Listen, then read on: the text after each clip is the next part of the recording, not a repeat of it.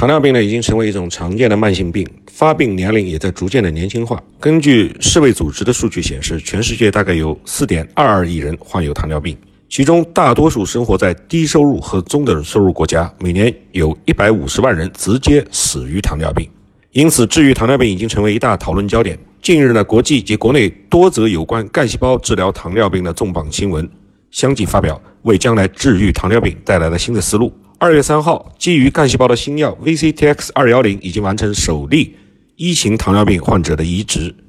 VCTX 二幺零是一种经过基因编辑的同种异体的干细胞衍生疗法，通过移植干细胞分化而来的胰腺细胞，从而使得一型糖尿病患者恢复胰岛素的分泌功能，达到功能性的治愈。VCTX 二幺零产品的开发可谓强强联合，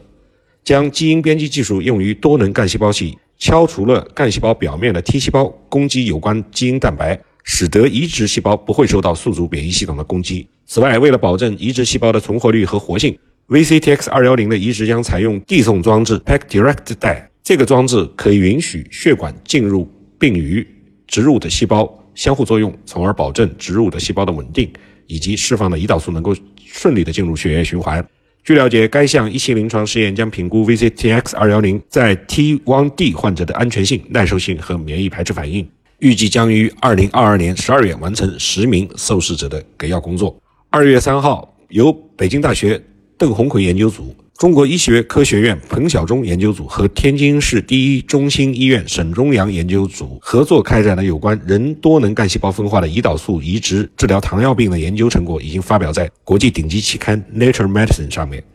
这项研究解决了如何诱导人多能干细胞分化为具有胰岛素分泌功能的胰腺细胞的难题，并通过糖尿病恒河猴模型评估其安全性和疗效。在该项研究中，科学家们在前期研究的基础上，建立了一种具有高效率和良好重复性的干细胞分化方案，从而解决了从人多能干细胞向胰腺贝塔细胞分化过程中的诸多难点。这个难点是一种 know-how。在成功分化获得胰腺贝塔细胞之后，科学家们首先在糖尿病小鼠模型中进行了验证。结果显示，在移植后的细胞中能够存活，有明显的血管化以及保存了细胞的复杂性。移植小鼠的空腹血糖水平恢复到了正常的生理水平。同时呢，体重有所增加，它的 C 肽分泌稳步增加。此外，在四十八周的时间内，未观察到移植细胞发生滞留的现象，也就是发展成肿瘤的现象没有发现。然而，小鼠的模型始终和人体存在较大的差异。为了进一步评估制备所得细胞的安全性和有效性，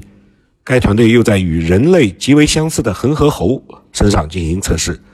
将制备所得的细胞移植到糖尿病的恒河猴模型身上之后，移植成功的糖尿病恒河猴外源性胰岛素的需求量逐渐减少，并随着时间的推移而稳定。它的 C 肽分泌水平也是逐步增长。糖尿病糖化血红蛋白与移植前相比均有不同程度的下降。这是一项关于人多能干细胞分化而来的胰岛细胞在糖尿病灵长类动物模型中的长期评估研究获得的数据，为干细胞来源的胰岛在糖尿病治疗应用中提供了强有力的证据。目前。糖尿病传统药物治疗只能暂时控制血糖水平，无法彻底治愈。胰岛移植虽然可以达到治愈的目的，但是也存在供体来源以及免免疫排斥等诸多问题。因此，如何彻底的治愈糖尿病成为一大热点。而干细胞近年来活跃在各大疾病治疗的研究之中。这其中也就包括了糖尿病。截至目前，美国国立卫生研究院的临床试验注册库网站上注册的有关干细胞治疗糖尿病的临床试验多达二百四十三项。全球多个科研团队正在用基于干细胞的策略攻克糖尿病。